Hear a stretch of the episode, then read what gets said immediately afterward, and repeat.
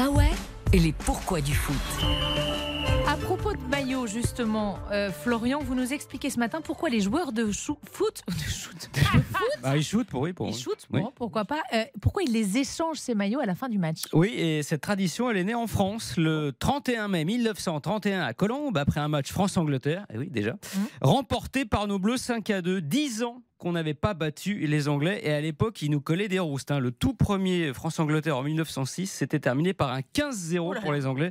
Ça, ça commençait mal. hein.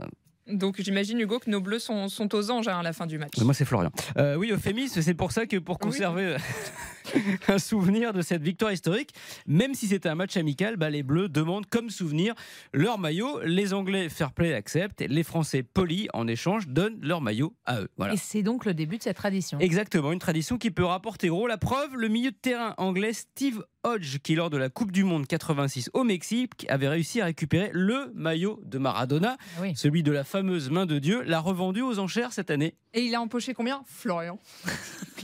Hortense, il a empoché 9 millions d'euros. C'est le record absolu, tout sport confondu. Vous comprenez mieux pourquoi les, les joueurs se battent pour récupérer les maillots des stars, même si certains n'aiment pas trop ça.